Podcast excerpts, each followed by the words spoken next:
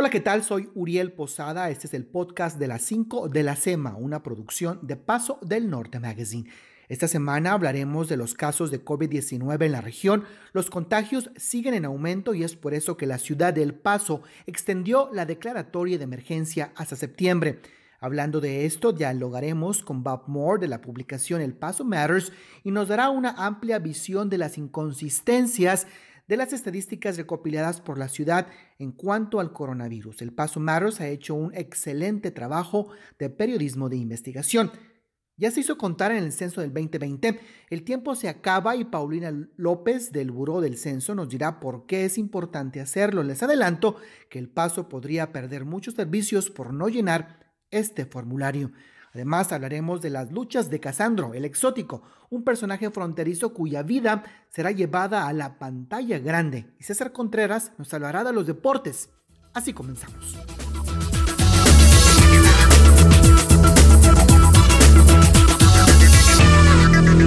El Cabildo del Paso extendió la orden de salud de emergencia por 30 días más, ya que los casos de COVID-19 se aproximan ya a los 16 mil y surgieron preocupaciones sobre la próxima temporada de gripe y el regreso de los estudiantes a las escuelas. La orden prohíbe las reuniones masivas y restringe las actividades no esenciales. El Departamento de Salud del Paso dijo que trabaja en estrecha colaboración con los distritos escolares del área para brindar apoyo y orientación para prevenir brotes.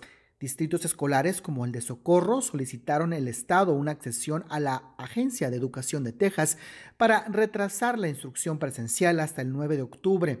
El Distrito Escolar del Paso tiene opciones para que los padres de familia escojan el modelo de instrucción para sus hijos, ya sea enseñanza presencial, virtual o una combinación. A continuación, tuve una plática con Bob Moore, presidente y fundador de la publicación en línea El Paso Matters, una organización periodística sin fines de lucro que ha hecho un muy buen trabajo en el periodismo de investigación y han seguido muy de cerca los reportes de la ciudad en torno a las estadísticas del COVID-19. El Paso Matters ha encontrado muchas inconsistencias. La entrevista es en inglés. Aquí la tiene. Well, now I have Bob Moore, uh, uh, founder and CEO of El Paso Matters. Bob, thanks for being with us in the podcast. Um, we're going to be talking about COVID 19 and the wonderful uh, job that you guys are doing in, in reporting about the data collection from the city regarding uh, COVID 19. There is a big problem, right?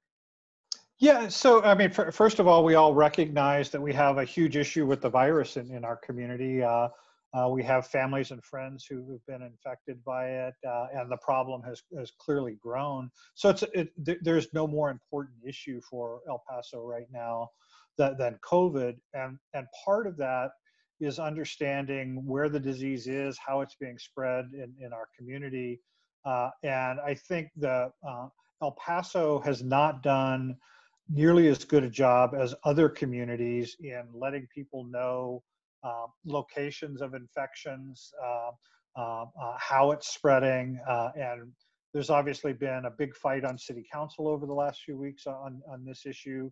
And for me, it, it comes down to how can we best provide El Pasoans with the information they need so that they can make judgments about their own health. Uh, and I think providing more transparent and more de- detailed information about where COVID 19 infections are happening uh, is the kind of information that people need to protect their own health right now. So talk to us talk to us about the the the uh, the different aspects of, of, your coverage, the aspects that the city has been refusing to to provide to to you guys and to us as a public. Yeah. So it, it, it what the city does release is very general information. So they'll say uh, we have so many cases in nursing homes, for example. We have so many cases in detention facilities. Uh, and then you ask them, well, what nursing homes are those? What detention facilities? They'll say, oh, we can't tell you. Uh, uh, uh and uh, and that's been an ongoing problem here. other cities, other states regularly will tell you we have current positive cases at these nursing homes, at these jails, um, uh, at these stores. Uh, it's very common for that information to be shared, but El Paso refuses to do that. Um, uh, it, my reading of the law, and I've talked with other lawyers uh, out there who support me on this, is the city certainly has the ability, the legal ability to release uh, more detailed information with very specific locations of where large numbers of cases are clustered. They're just choosing not to. Uh, and again, there is though. I mean, I talked to Dr. Ocaranza, Hector Ocaranza from the, the, the, health department, and he told me it's just a question of um, uh, of, of, not of avoiding repercussions against these uh, centers or businesses. What do you think that is, though? Is it true? I, I, th- I think they're trying to uh, protect businesses in, in particular. And, and I understand that. Uh, if you're a restaurant owner and you have three or four uh, workers with, with COVID and that gets put out there, people are probably going to avoid your restaurant. So I can sympathize with that. But on the other hand, if I'm going to that restaurant tonight, uh, I would like to know that that's the case so I can make decisions uh, about that. And other communities uh, and other states have made far different decisions on that than the, the uh, city of El Paso has. Um, the city of El Paso, in previous cases with diseases, also made different decisions. Uh, when we had a, uh, a, a tuberculosis scare at Canutillo High School in 2019, the, the city was very specific about these are the number of people who are exposed, this is where it happened. Uh, so this is uh, uh, uh, just a, a, decision to protect businesses from negative publicity. But here's here's the issue people need to really understand. For the most part, uh, these infections are in, are incur uh, are occurring in either government facilities themselves or in facilities that are largely supported by taxpayer dollars. Uh, so the, the detention centers is, is a good example. Uh, uh, the city uh, won't tell you where these infections are, what detention centers are occurring at, even though they're, these are government-owned facilities. They won't tell you what nursing home infections are occurring at, even though those nursing homes are primarily supported by Medicare and Medicaid dollars. But you know, that's not another discrepancy discrepancy I saw since last week. I know the state already disclosed that information, right? But the city still refuses to do it. Yeah, for, for nursing homes in, in particular. And so uh, the state was very um, non-transparent for a long time and refused to release information about nursing homes the, the Texas Attorney General a few weeks ago ordered them to release that information. And so they, they began doing that. And that's another part that I just don't understand is the city is refusing to release information that others are already releasing. Uh, uh, and, uh, and I don't understand that. And so uh, it takes a lot of work, but you can find out how many cases are at a particular nursing home, how many cases are at a particular jail, but people shouldn't have to work hard for information that's vital to their own health and safety. And I think the city is best positioned to be able to provide that for El Pasoans. And they already have a dashboard where they're showing these case numbers. They can very easily display more detail about where these outbreaks are occurring. And so people don't have to, you know, Google all over the place to try to find information on how to keep themselves safe. Uh, um, what are we doing wrong? I mean, you have a tremendous experience in, in, in the world of journalism, journalism and covering uh, issues like this. What are we doing wrong and where are we going to end up? So yeah, I, I, I try to avoid the use of words like doing things wrong because I don't want this. I don't want to make this a value judgment. Nobody should ever think that somebody gets sick because they have some kind of moral failing. And I think mm. too too often we've done that with COVID-19 cases like, oh, some 25 year old got the disease because he doesn't care about anybody else who went out to a bar. So I want to be careful about uh, not not making moral judgments. But I, I let's talk about some of the, the challenges we face uniquely as a border community. Um, uh, we're uh, uh a very family oriented community. Uh, uh, we, we support each other uh, within our families. We visit with our families constantly. But one of the challenges is, I think, the most common place for COVID 19 to be spread right now is within the home.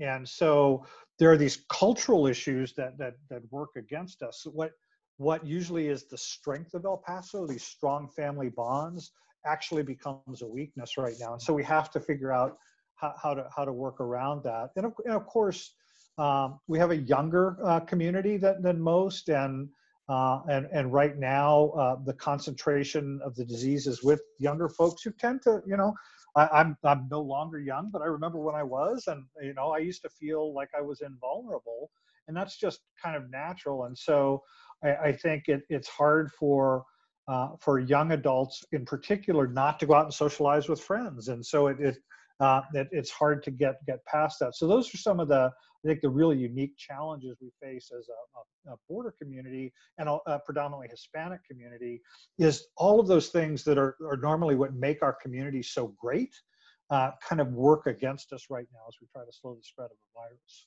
Sure. Anything you'd like to add? No, I, I think uh, uh, uh, uh that that covers it. I appreciate your focus on this. Uh, I, you know, we all want to get past this disease. We all would like our lives back to, to normal, but you know, it's it's really clear that we, we can't get back to normal un, until we take you know really difficult steps right now. Um, uh, plus some really easy steps. You know, we're we're a face covering. You know, it's it's not that hard. I think the, the the the really difficult things for us right now as a community is to set aside uh, the desire to be so close to family and friends. Uh, um, uh, the quicker we can bring this virus under control, the quicker we can get back to celebrating uh, all, all, that makes this such a special uh, and unique place. Uh, tell us about El Paso Matters. Where can the, your website? Where can we get information? Your social media, so people can yeah. log into it. Yeah, thanks so much for asking. so the website is elpasomatters.org. Um, uh, we also have Facebook and, and, and Twitter and Instagram accounts. It's a good way to, to keep up with us. If you go to our website, uh, uh, you can uh, also subscribe to our free newsletter that comes out every Monday uh, as a way of, of, of, keeping up with things. And, and we really try to focus on topics that aren't otherwise being covered in um, in El Paso. Our, our, local TV stations, for example, do really great work in covering a lot of the breaking news out there. So we don't have to worry about that. Where what we try to do is add uh, some depth and understanding uh, uh, to to those news developments. And and one of the things that that, that we do uniquely is anything that we produce, uh, any other media outlet in, in El Paso can, can share that. And and I'm I'm really thrilled that you know all the TV stations in town have, have done that. Diario and, and Juarez regularly republishes a, a, lot of our information. El Paso Inc. does as well. So, you know, for us, it's about getting the information out to the community. We don't charge for access uh, to our website. We certainly accept uh, uh, financial support from anybody who wants to become a member of El Paso Matters. Um, uh, but uh, our goal is always to to make the content uh, freely available to anybody who wants it. True. Access to information is what's most needed, especially nowadays. Uh, Bob Moore, founder and CEO of El Paso Matters, thanks for being with us. Thank you, Uriel. I appreciate it. It's great talking with you again. Bueno, y ahora continuamos aquí en el podcast Las 5 de la SEMA hablando de un tema de suma importancia, especialmente para nosotros los hispanos, y me refiero al censo del 2020. Ah, le doy la bienvenida a Paulina López, especialista de Relaciones Públicas del Buró del Censo en la zona. Paulina, gracias por estar con nosotros. No, gracias a, ti, Uriel, por la invitación para estar aquí con ustedes. Este, y vamos a hablar primero de que pues se acortó el tiempo para hacernos cortar, a contar, ¿no es así? Así es, para cumplir con el mandato constitucional de darle los resultados al, presidente del, del, censo, que es cada 10 años. E, esa fecha es el, 31 de diciembre. Entonces, para, para poder eh, entregar los resultados para esa fecha, el, el Buró del Censo decidió eh, que, la, que la fecha para terminar todas las operaciones de, la colección de datos del censo va a ser el 30 de septiembre. ¿Por este cuánto tiempo se cortó? Son 30 eh, días oficialmente, habían dicho antes que hasta el 31 de octubre, pero viendo la situación y, por cuestiones políticas, em, por la extensión de, por toda la situación del COVID-19, no pudimos ir a, recolectar los datos en nuestra operación de tocar las puertas que oficialmente se iba a terminar el 31 de julio. Entonces íbamos a terminar el 31 de julio con la colección y se, tuvieron que ajustar esas fechas y decidieron eh, que el 30 de septiembre iba a ser la fecha límite. ¿Cuál es el porcentaje de personas contadas si tienes esa información en la mano en cuanto a los condados? Aquí en El Paso estamos a 60.5% más o menos. Eh, varía un poco, sobre todo en las municipalidades. Hay municipalidades como por ejemplo San Elizario, eh, que todavía nos falta un poquito de respuesta, pero por eso estamos alentando a toda la población, sobre todo eh, la, población en áreas rurales, que contesten desde la comunidad, comodidad de su hogar, eh, tanto por teléfono, por internet o en el formulario que les hicimos llegar por correo, para que eviten la visita de un censista que ya vamos a empezar a, tocar puertas este viernes 7 de, agosto, eh, para que nos ayuden con su respuesta lo más pronto posible. Previo a, a, la plática de nosotros, me dijiste que en otras partes del país ya los censistas empezaron a tocar puertas, ¿no? Así es, sí, en partes como Oklahoma y, otras oficinas selectas que ya estaban listos, empezaron antes. Aquí en El Paso eh, hemos estado entrenando al personal de campo que va a estar visitando los hogares y ya, ya estamos listos. Entonces, para este viernes, para mañana, ya vamos a empezar a tocar puertas. Entonces, eh, para que nos ayuden a responder, porque la mejor respuesta es, la autorrespuesta. Ustedes saben mejor y la gente tiene menos miedo cuando contestan ellos mismos eh, bien sencillo desde sus hogares. ¿Cómo voy a poder yo identificar? Porque pues mucha gente, como dijiste, van a tener miedo, van a pensar que, no sé, es la policía o en muchos casos la inmigración. Ah, ¿Cómo voy a poder identificar a un trabajador del censo?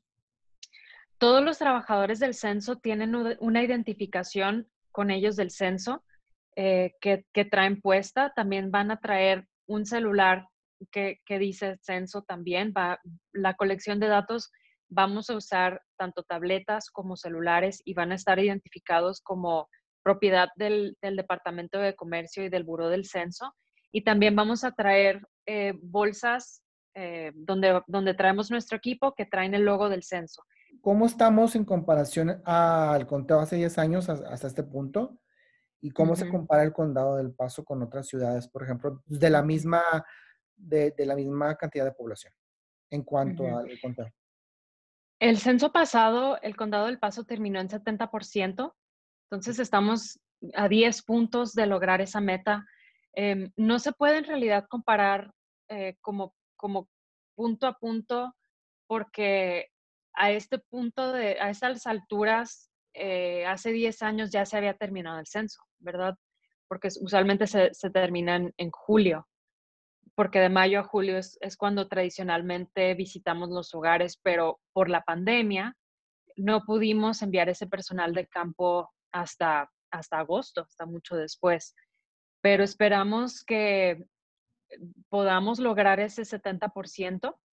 Sí es posible con la promoción y la participación de la gente. Es bien importante que, la gente nos ayude a compartir con sus amigos, con sus familiares, qué tan importante es el censo para darle forma a nuestro futuro y para traer fondos aquí al paso a nuestras comunidades para escuelas, hospitales, dinero para arreglar nuestras calles y representación en el Congreso y a nivel estatal por los próximos 10 años, que nos va a afectar mucho ahora que estamos viviendo esta contingencia del COVID-19, que tenemos que, estar bien preparados para afrontar estos retos que, vienen a futuro. Que eso es muy importante, ¿no? especialmente los retos que vienen al futuro, porque no sabemos lo que está pasando ya con el COVID-19. Vimos que, nos, falta, nos falta bastante. Paulina, un ah, mensaje final que tengas.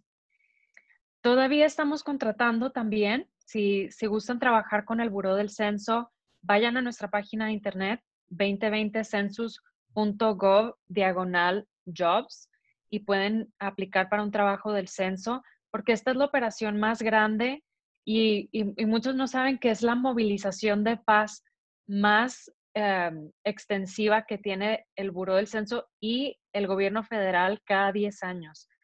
Eh, si te pones a pensar, ningún programa eh, de gobierno toca a absolutamente cada persona que vive en nuestro país, como, lo hace el censo. Entonces es, es bien importante eh, que todos participemos sin importar nuestro estatus migratorio, nuestra condición social, nuestra edad, nuestro sexo, nuestra raza, etcétera.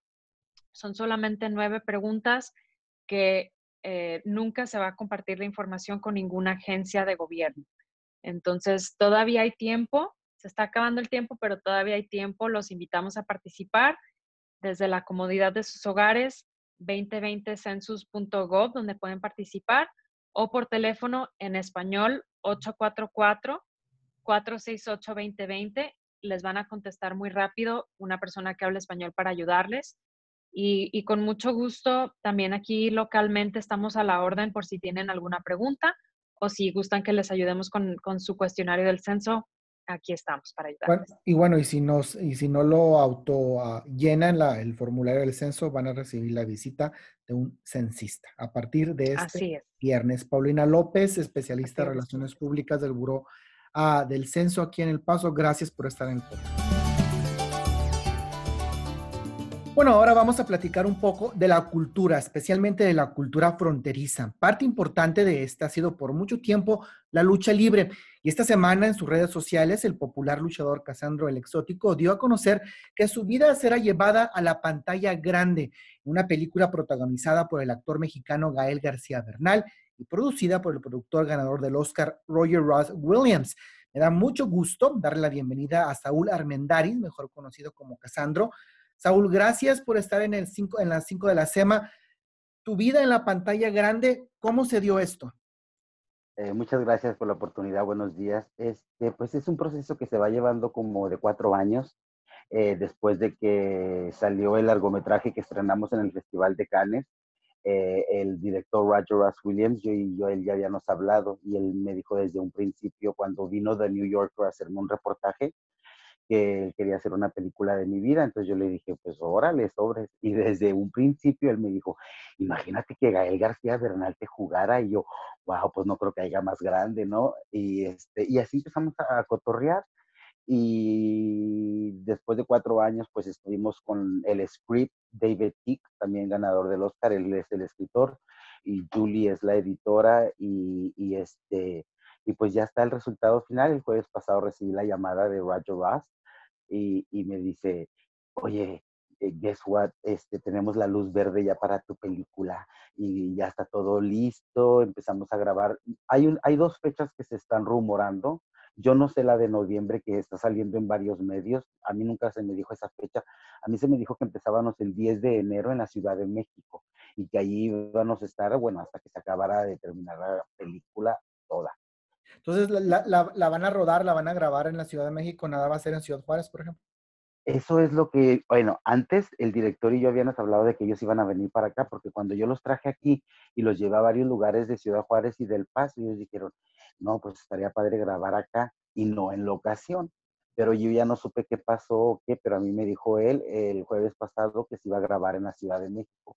Si no me equivoco, va a ser toda grabada en la Ciudad de México ellos ya han hecho los castings, ya tienen los luchadores, ya tienen este, quién va a ser mi mamá, mi papá, ellos ya tienen varios, varios este, castings que han estado haciendo a través del año, ¿no? Ellos ya se habían preparado bastante. ¿Has tenido algún, algún tipo de opinión o un input en cuanto a, a, a, a, los actores, a todo esto que, que, que, van a grabar sobre tu vida? No, no, no, no, yo no tengo nada que ver, o sea, yo ni, ni, ni aparezco en, el, en, en, la, en la película, eh, pero sí doy mis puntos de vista, sí hablo mucho con el escritor, con, con el director, eh, también he hablado con el productor que es este Todd Black, eh, muy lindos todos, un equipo muy fuerte, pues todos ellos son de William Morris, de Amazon Studios, se han tratado con una, una fineza muy bonita hacia mi persona, entonces yo estoy muy, muy emocionado. Se han manejado muchos nombres, el único que yo sé y que está confirmado es Gael García Bernal, no te puedo decir quién más esté, quiénes más son los, los este, actores mayores, pero sé que van a tener alguien de mi papá y de mi mamá. Eh, todavía no sé quién te ¿Por qué la vida de Casandro de Saúl Armendaris es, ah, debe de ser llevada a la pantalla grande? Pues es un mensaje de, de tragedia, de dolor, de, de, mucho abuso, de mucha discriminación, de mucho rechazo. Un niño abusado física, verbal, emocional y, sexualmente desde los 7 a los 17 años aquí en, eh, en Ciudad Juárez y El Paso. Pues, soy chicano, soy fronterizo.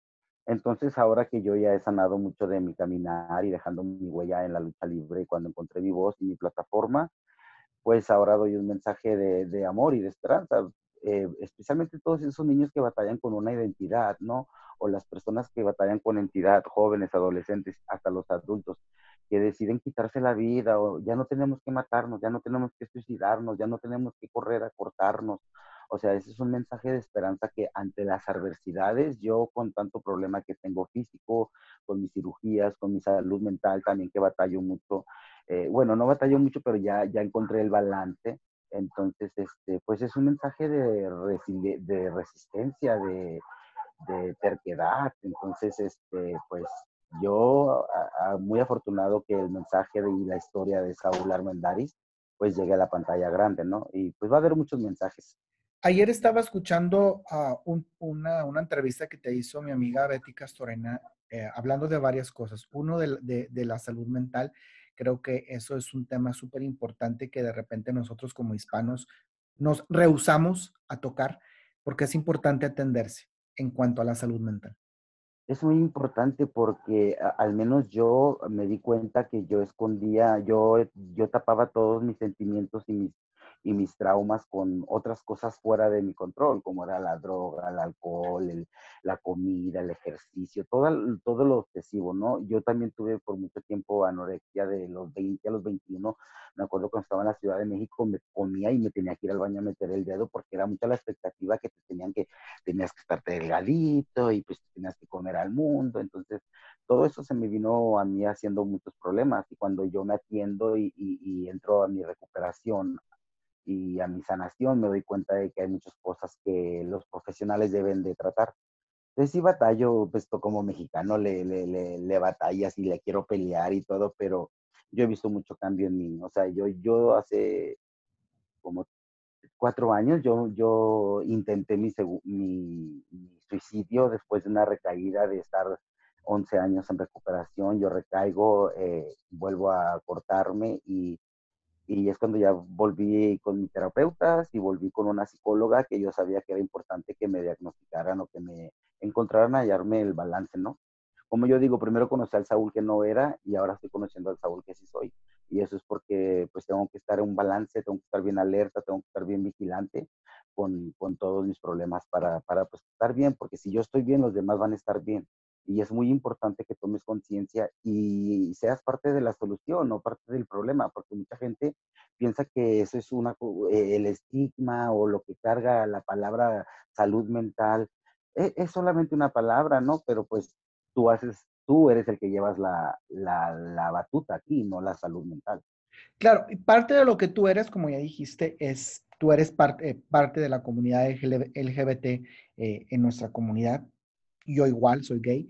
Uh, ¿Qué le dirías tú a, a pues a, a, los jóvenes, ¿no? Que están más chavitos, a los chavos, ¿no? Que están mucho más jóvenes que nosotros dos. A, un joven de 15 años que está batallando con su identidad de, por, por saber quién es, o está batallando con su familia por, por no salir del, declararse o salir del closet, como se dice. Pues eh, es que fíjate que yo, yo, bueno, yo soy de 1970, imagínate, yo pasé por mucho ya y, ahora me doy cuenta que los chicos de ahora están muy afortunados porque ha habido mucho avance, pero también no, no mm, falta mucho que caminar todavía. Entonces, yo lo que les digo a los muchachos ahora que estuve, yo voy a hablar a las high school y lo que les digo es que deben de encontrarse, tienen que buscar un apoyo en alguien más también, porque uno es su propio enemigo en su propia mente. Entonces, también hay muchos que puede hacer por ti hay, tantas cosas que uno puede hacer por uno mismo para mejorarse. Y no todos tienen que salir del closet, pero si quieres tener uno, pues, eh, eh, si quieres experimentar la libertad y de ser como eres, con tu dualidad y con todo lo que vienes tú, pues te, sugiero que salgas para que seas muy feliz. Te acepten o no te acepten, ese es un problema muy fuerte, ¿no? Yo me tuve que enseñar que mi vida no dependía de que ustedes me aceptaran, mi vida depende de que yo me acepte tal cual es, y es lo que yo le pido a los jóvenes si ustedes se apapachan y, y, si se aceptan tal como ustedes son, tu vida va a ser eh, más tranquila de, de, que caóticamente, ¿no? Porque cuando uno está en, entre la cabeza, la cabeza te dice muchas cosas y te traiciona, pero el corazón te dice que hagas lo correcto, ¿no? Yo he hablado con padres, yo he hablado con estudiantes, yo he hablado con muchas personas que ayudo a, a, decirles y ver la perspectiva de otra gente. Y yo siempre les cuento la historia de mi padre, de que mi padre y yo nunca fuimos el, el amigo el papá por muchos años. Hasta que no yo entré a mi sanación y mi recuperación, he trabajado mucho, él ha trabajado mucho, el tiempo nos ha sanado, la religión nos ha sanado, nuestro trabajo nos ha sanado y hoy tengo el mejor papá del mundo. Entonces es lo que yo les digo, no todo va a ser de color de flores de primero, pero si tú sigues en tu camino y firme en lo que tú eres, en lo que tú sientes y lo que tú vas a hacer, adelante, adelante, porque no sabes ni qué viene a tu vida. Pero sí, también. Bendito Dios. Ah, tú has tenido una trayectoria ya bastante larga. Explícanos cómo empezaste, dónde empezó Casandro el Exótico, dónde empezó Saúl, cómo empezó Saúl y cómo ha sido esta, esta carrera en, el mundo de la lucha. Pues yo empecé aquí en Ciudad Juárez, ¿no? Eh, yo vivía aquí en el pasto de lunes a viernes por la escuela y eh, los fines de semana, ahora le vámonos a Juárez y pues allá encontrábamos la lucha libre y todos los domingos íbamos al Josué Neri Santos y ahí pues se te olvidaba todo el dolor, todos los golpes de la casa, de la escuela, todos los rechazos y todo. Y pues yo tenía mis ídolos y yo miraba a los luchadores y yo decía, wow, qué súper. Y yo tenía unos ídolos se llamaban Zorro y Látigo, eran unos hermanos de Ciudad Juárez. Y, este, y ahí encontré mis héroes, y mis héroes no eran como, como Spider-Man, Wonder Woman, no, mis héroes eran de carne y hueso, yo podía tomar una foto con ellos, yo podía tomarme un autógrafo, a pedirles un autógrafo, entonces eso me, me llamó mucho y me, me, salía de, me sacaba de todas mis ondas, ¿no? Nunca pensé ser luchador, pero una vez mi amiga me, me, éramos de la porra de la, lucha libre y mi amiga me invitó a entrenar y yo le decía, estás loca, ¿qué te pasa? Yo no voy a ir a andar de luchador, qué escándala. Y me dice, ándale, ya dijo el maestro que sí, que sí te va a dar, no te va a cobrar hasta eso, una semana, que no sé qué. Pues ahí voy con Víctor Ojeda, mi gran maestro, y pues ahí encontré todo, ahí encontré todo. La lucha libre ha sido lo peor que he vivido, pero la lucha libre ha sido lo más bendito que he vivido. ¿Por qué lo peor que has vivido? porque primero conocí quién no era y, luego por pertenecer a, por ser parte de, pues me hice adicto a las drogas, al, al alcohol, al, al, al, a la anorexia y todo eso que yo he batallado. Y, pues todo eso lo tuve que vivir, ¿no? todo eso vino con la fama, con, con el dinero, con los campeonatos y, y pues corrí por muchos años así, exacto tapando y tapando y tapando porque no quería sentir todo este dolor, todo este vergüenza, culpabilidad y todo esto que había pasado. Y cuando llegó la lucha libre, pues también por la lucha libre empecé a conocer al Saúl que sí soy y empecé que, a saber que yo era un niño con mucho valor y con mucha esperanza y que, y que pues sí, la vida sí era de que te caías y te levantabas, te caías y te levantabas. Y yo no sé por qué yo fui el elegido, pero yo fui el elegido y yo siempre digo, gracias a Dios porque me pones en un camino y por algo dicen que le da sus mejores guerras a sus mejores guerreros y yo le digo, pues ya cálmate, ¿no? ya es mucho porque... no abuses. Y, no abuses. Y, pero pues así es esto, así es. Y, y, y ya después ya, ya puedo contar que ahora que pues ya soy Saúl, otro Saúl totalmente diferente, mi dualidad entre Cassandra y Saúl pues está, somos uno y, y, así es la vida más, más sencilla para mí, ¿no? Bueno, pues ahí está, ahí está los comentarios, ahí está parte de la vida de nuestro querido Saúl Armendaris, Casandro el Exótico. Gracias, la película va a estar por Amazon, ¿entiendo? Sí. Muy bien, ¿algún comentario final? No, pues que estén esperando la película, ojalá que ya sea pronto, ya todos queremos verla y pues ojalá que llene la expectativa de todos, ¿no? Especialmente de aquí los fronterizos. Muchas gracias por la plataforma y, gracias por el tiempo, Uriel. Estamos siempre a la orden y gracias por estar en el podcast de las 5 de la semana. Continuamos. Y ahora vamos con los deportes y César Contreras. Gracias, Uriel. Aquí estamos ya listos para platicarles de lo más relevante en los deportes para este fin de semana en la frontera del Paso y Ciudad Juárez. Por lo pronto, este sábado a las 7.30 de la tarde, el Paso Locomotive intentará dejar atrás los malos resultados en la USL cuando reciba a la escuadra de Colorado Springs. Del otro lado de la frontera, los Bravos, pues ya viajaron rumbo a la Ciudad de México, donde estarán enfrentando este domingo a las 11 de la mañana a los Pumas de la Universidad Nacional de México dentro de la jornada 3 del Guardián 2020 de la Liga MX. Les podemos adelantar también que la negociación precisamente entre Juárez con el ex seleccionado nacional mexicano Marco Fabián está muy avanzada y que en cualquier momento se podría anunciar su llegada. Uriel, es lo que tuvimos en los deportes. Regreso contigo. Gracias César y gracias a todos ustedes por escuchar las 5 de la semana. Antes de despedirme, los invito a que se suscriban al canal de YouTube de Paso del Norte Magazine y bueno, a compartir este podcast en todas las plataformas donde escuchen sus podcasts. Soy Uriel Posada, cuídense, hasta la próxima.